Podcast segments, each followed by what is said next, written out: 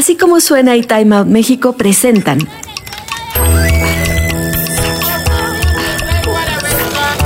Adictos a la ciudad.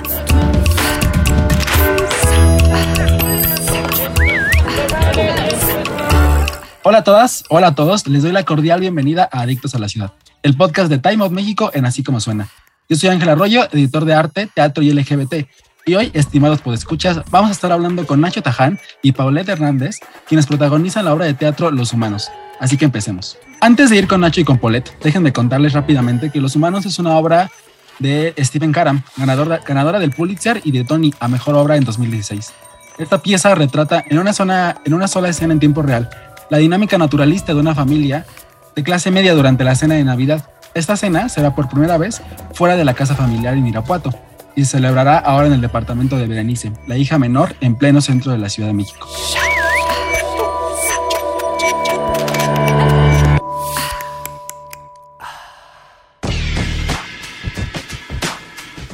Eh, bienvenidos, Palet. Bienvenido, Nacho. ¿Cómo están? Hola, pues muy contentos de estar aquí. Muchas gracias por la invitación. gracias por la invitación, sí. Muy contento. gracias a ustedes, muchísimas gracias a ustedes. Antes que nada, quiero preguntarles cómo se sienten. La obra ya estrena muy pronto, este 2 de agosto, si no estoy mal. Exacto, martes 2 de agosto. Qué miedo, ya se lo encima.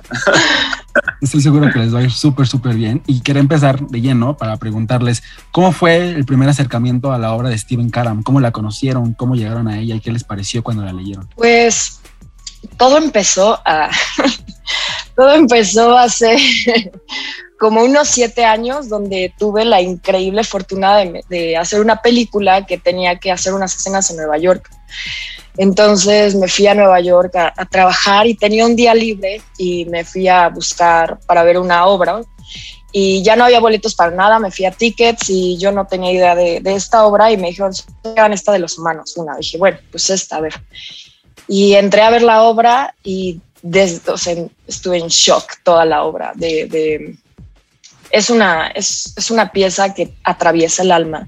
Decía Meryl Streep acerca de la música, que la música eh, conecta tanto con las personas, con los humanos, porque no pasa por el cerebro, sino atraviesa directamente al alma.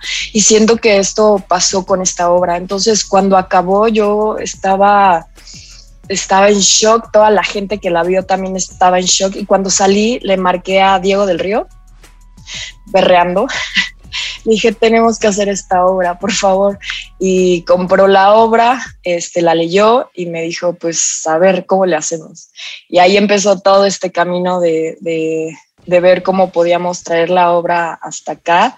Y bueno, empezando en todos, pasamos el texto a todos, este, todas la, el elenco y pues ahora contará Nacho su parte. bueno, a mí, a mí me llegó justo a través de ellos, a través de, de la propuesta de Diego eh, para integrar el elenco. Yo a la obra obviamente la había escuchado nombrar, pero no la había leído, no sabía de qué se trataba. Bueno, eh, no sabía de qué iba, pero cuando, cuando me acercaron la obra y pude, y pude leerla, eh, al principio me, pareció bastante confuso porque a una primera lectura uno decía, pero es como, es, es, es una obra sobre una escena en la que pasan cosas, pero son, es una cena. Claro, la obra trata con cierta sutileza, pero con tanta contundencia y, mucho, y con tanta profundidad los temas que aborda, que no, que no es hasta que la lees en conjunto, hasta que te empiezan a pasar las cosas y dices, ah, ah, no, no, no, no, ah, esto es de lo que están hablando. Entonces, nada, después de una lectura fue un sí rotundo para mí porque, no, dos cosas, no me iba a perder de hacer ese texto, tres cosas. No me iba a perder la oportunidad de trabajar con Diego, y no me iba a perder la oportunidad de trabajar con los chicos, con Polet, con el papá, con Pilar, eh, con Conchita. Así que sí, fue un, sí definitivo. Y que además como que, digamos que el currículum, por decir algo que trae la obra, pues es bastante impresionante con eso de que ganó el Pulitzer y además ganó el Tony, como que dramáticamente promete mucho, porque bueno, la verdad es que yo no la he leído, pero precisamente en este tema del drama, eh, eh, cuando estás con la familia, sobre todo en ocasiones como Navidad, siento que los sentimientos salen mucho a flote, ¿no? Como que puede ser muy desgastante emocionalmente. ¿Fue complicado trasladar todas estas emociones a la escena? Mm, pues primero hizo una traducción increíble, Paula Celaya. este, se hizo una, una adaptación. Y esto lo explica muy bien Nacho acerca de lo que pasa las navidades de la reactancia, que de ahí como que todo puede claro, ¿no? Y mejor explícalo tú, Nacho. No, claro, lo que sucedió fue que mm, en la adaptación, en la, en la tropicalización, si quiere, eh, después a, la tropicalización le sucedieron una serie de adaptaciones que le estamos también haciendo nosotros a lo largo de todo el proceso de ensayo, porque hay cosas que empiezan a aparecer que son cosas mucho más características de nuestra, por decirlo, de nuestra cultura más latina, más latinoamericana, eh, cómo se llevan adelante las cenas, qué es lo que pasan, el tema de que generalmente los conflictos, imagino que todas las familias tienen conflictos, pero que aparezcan conflictos puntualmente en este momento del año y qué, qué cosas se, eh, qué cosas, a qué cosas se le echa luz y qué cosas quedarán en la sombra.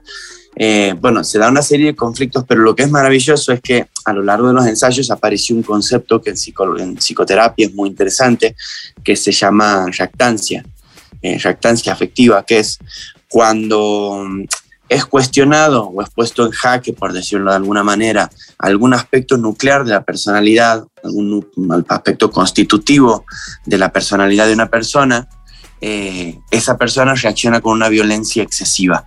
Es decir, con, reacciona eh, toda su estructura cuidando esos elementos que fungen como pilares de algunos, eh, sí, sí, de algunas consignas de la propia vida.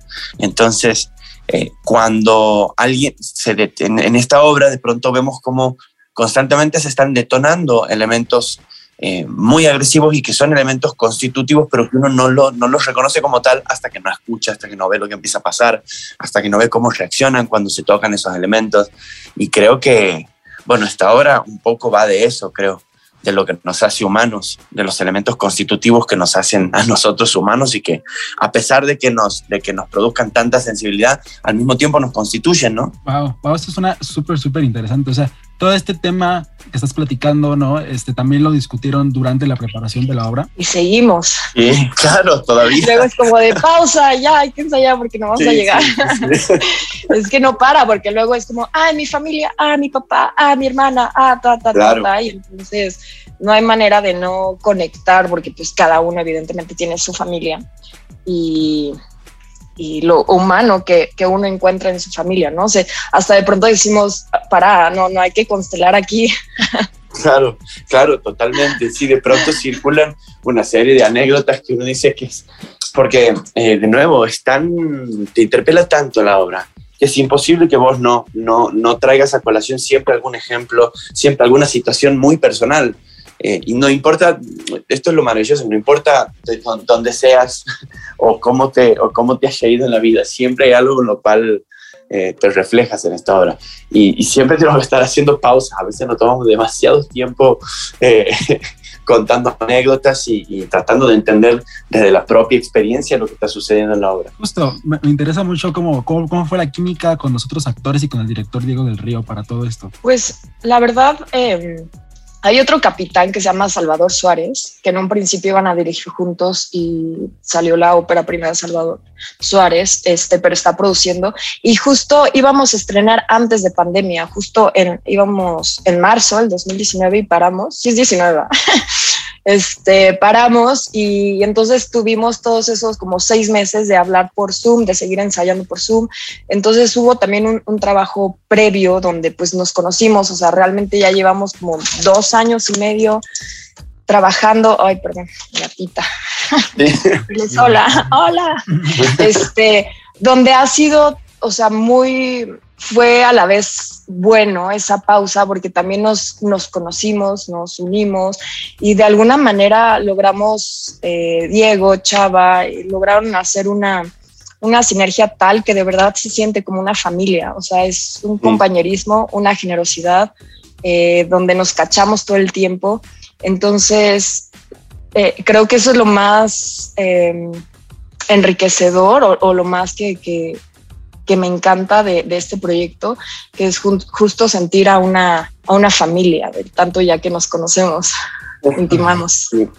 Sí. sí, se ve, se ve aparte, eh, de pronto estás en los ensayos y, de pronto los ves operar a todos juntos.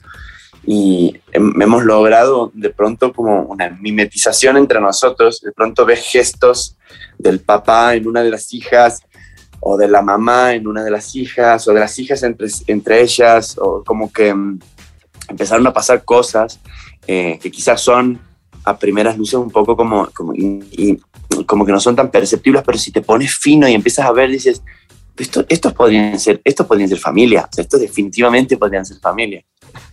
Y en relación a lo de Diego, eh, nada, para mí trabajar con Diego es un regalo, creo que para Polet obviamente también eh, es, un, es un regalo. Eh, creo que todo el grupo es de una sensibilidad tan, tan enorme que, el, que, como dice Polet, la sinergia que se empezó en todo el proceso de la pandemia se trasladó aquí y estamos un poco todos jalando en la misma dirección y eso se recontraciente, eso es hermoso. Claro, claro, wow, suena, suena muy, muy cool. Eh, también es una obra, por supuesto, ahorita ya lo vimos como bastante dramática, con bastante carga emocional, pero también es una obra que tiene cierta carga de humor. Y quería preguntarles si creen que el humor ayude a tratar mejor estos temas que a veces pueden ser tan sobrecogedores en el teatro. Pues eh, yo creo que a veces la risa es una, una sirve para anestesiar el corazón. Entonces hay demasiada, no demasiada, pero hay comedia donde pues justamente o es risa o tapas algo o son bloqueos y, y sí, ya estás tan acostumbrado, como dice Nacho, de la reactancia, que ya no reaccionas igual, sino igual ahora reaccionas con risas, con, con bromas, con chistes, chistes pesados. Entonces está, yo no diría ni que es un drama, ni que es una comedia, ni que está, está llevado a, una línea bastante natural que no podría meterlo en un género. Pero sí, hay muchísimo, muchísimo humor. Los que lo ven, sí, sí, sí, es verdad, sí, tiene comedia, tiene comedia. Yo estoy abono en dirección a, lo que acaba de decir Paulette y es verdad, la obra tiene eh, a veces se, se como la comedia en este caso eh, es utilizado como un lubricante social, como si permitieras a través de la comedia dejar ir una serie de comentarios que podrían ser tensos, que siempre quieren decir algo más, nunca, nunca están diciendo exactamente lo que se dice. Se hace un chiste sobre algo para hablar de otra cosa. Como decir, le, digo a María para no decirle teta, entonces le hago el, el, le hago el chiste a una para no decirle a la otra. Entonces, de eso hay mucho en la obra constantemente. Y, además nosotros hemos decidido también, digo nosotros porque creo que surge un poco también en el proceso de dirección y de, improvisación sobre algunas situaciones, eh, que empiezan a aparecer una, una, sí, una serie de cosas que son muy propias de nosotros, de nuestra cultura. Nuestra cultura eh, usa mucho la comedia para no confrontar, para no confrontar tan directamente, para no confrontar con la realidad, para no confrontar con las emociones que nos, que, nos detonan llanto. En la obra hay un texto que no es un texto, pero que surgió en las improvisaciones, que es, hay que reír, hay que reír para no llorar, hay que reír para no llorar. Y de pronto estamos en medio de una situación y ese texto se deja ir, pero es lo que sucede constantemente en la obra. Estamos constantemente haciendo cosas que suscitan risa para no hacer contacto con quizás lo más doloroso. Claro, por supuesto pero entonces también podría funcionar como una especie de humor, como cuando ves que una tragedia le pasa a otro y dices, wow, eso me dio un poquito de risa, pero porque no me pasa a mí. Un poquito también va de eso. Y sí, es el efecto natural del, del, arte, creo también. Eh, eh, como ese déficit de sentido que queda siempre cuando uno ve una obra de arte, cuando uno ve una pintura, escucha una canción o ves una, una, una, una obra teatral siempre hay un, el distanciamiento que produce estar viéndolo como un tercero, produce una serie de relajación en la cual uno se siente seguro respecto de lo que está sucediendo porque sabes que lo que está pasando al frente no te está pasando a vos.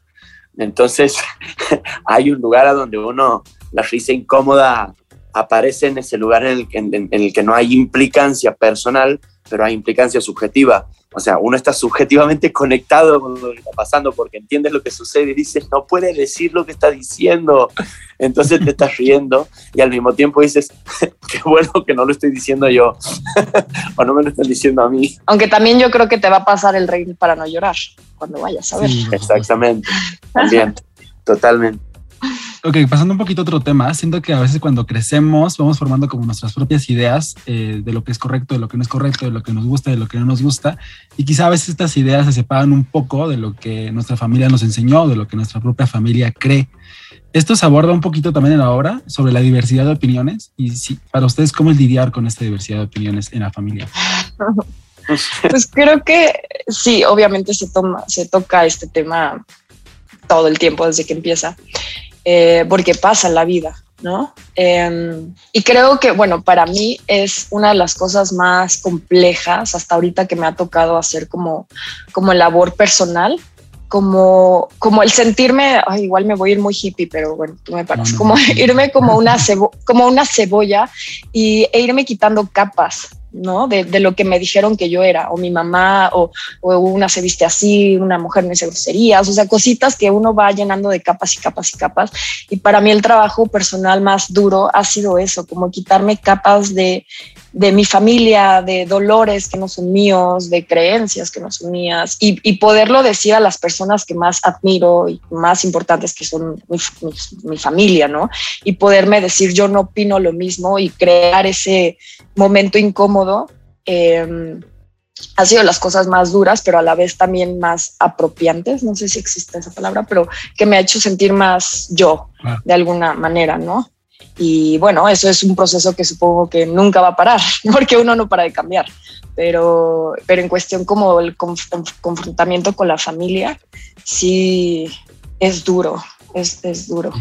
Sí, sí, yo también, a mí también me ha tocado hacerlo en la vida y creo que en la obra eso está constantemente presente. Digo, el salto generacional y la diferencia generacional en la obra es, es un dato más que ostensible. O sea, uno lo ve y dice, ah, claro, sí son, sí pertenecen a generaciones distintas y, y, y además a, hay algo que. ¿Cómo? ¿Cómo? Y a provincia. Ya, justo eso estaba por decir.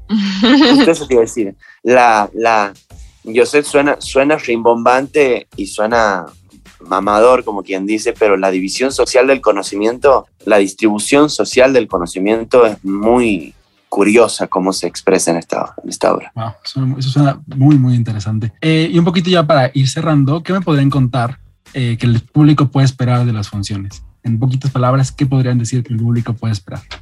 Todo esto. Yo creo que es, um, o sea, lo puedo pensar como cuando yo la vi, que es, es espejearte, es espejearte contigo, con tu familia y saliendo de ahí, no solo de la, de, del momento de salir de la obra, sino se vienen semanas de reflexión, de, de pláticas, ¿no? Ojalá, ojalá provoque esto donde se puedan sentar y platicar y, y, y abrir temas que no se abran y reír y llorar. Bueno, en mi caso, aquí tengo la Ciudad de México pasando por atrás. claro. Y creo que es, que creo que igual es, es muy bonito porque incluso este, este, este pequeño exabrupto sonoro, no sé si ustedes lo llegan a escuchar, eh, seguro, eh, es, es muy propio de la obra.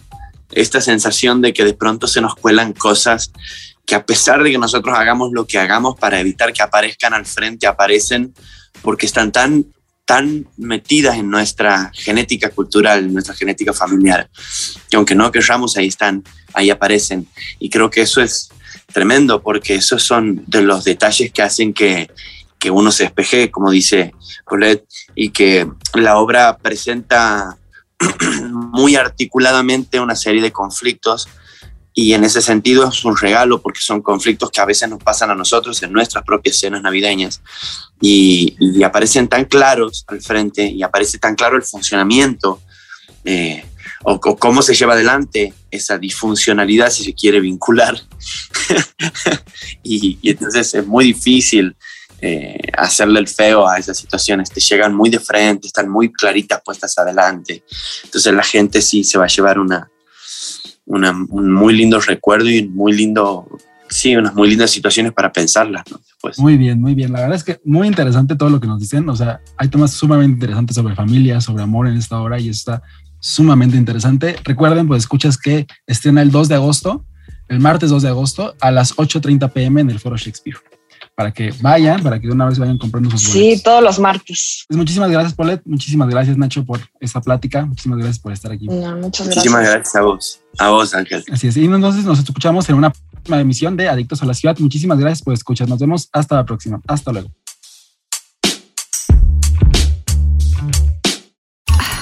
Visita arroba así como suena MX y arroba México en Facebook, Twitter e Instagram. Y utiliza el hashtag Adictos a la Ciudad. Escucha este y todos nuestros podcasts en así suena.mx, Spotify, Google y Apple Podcasts.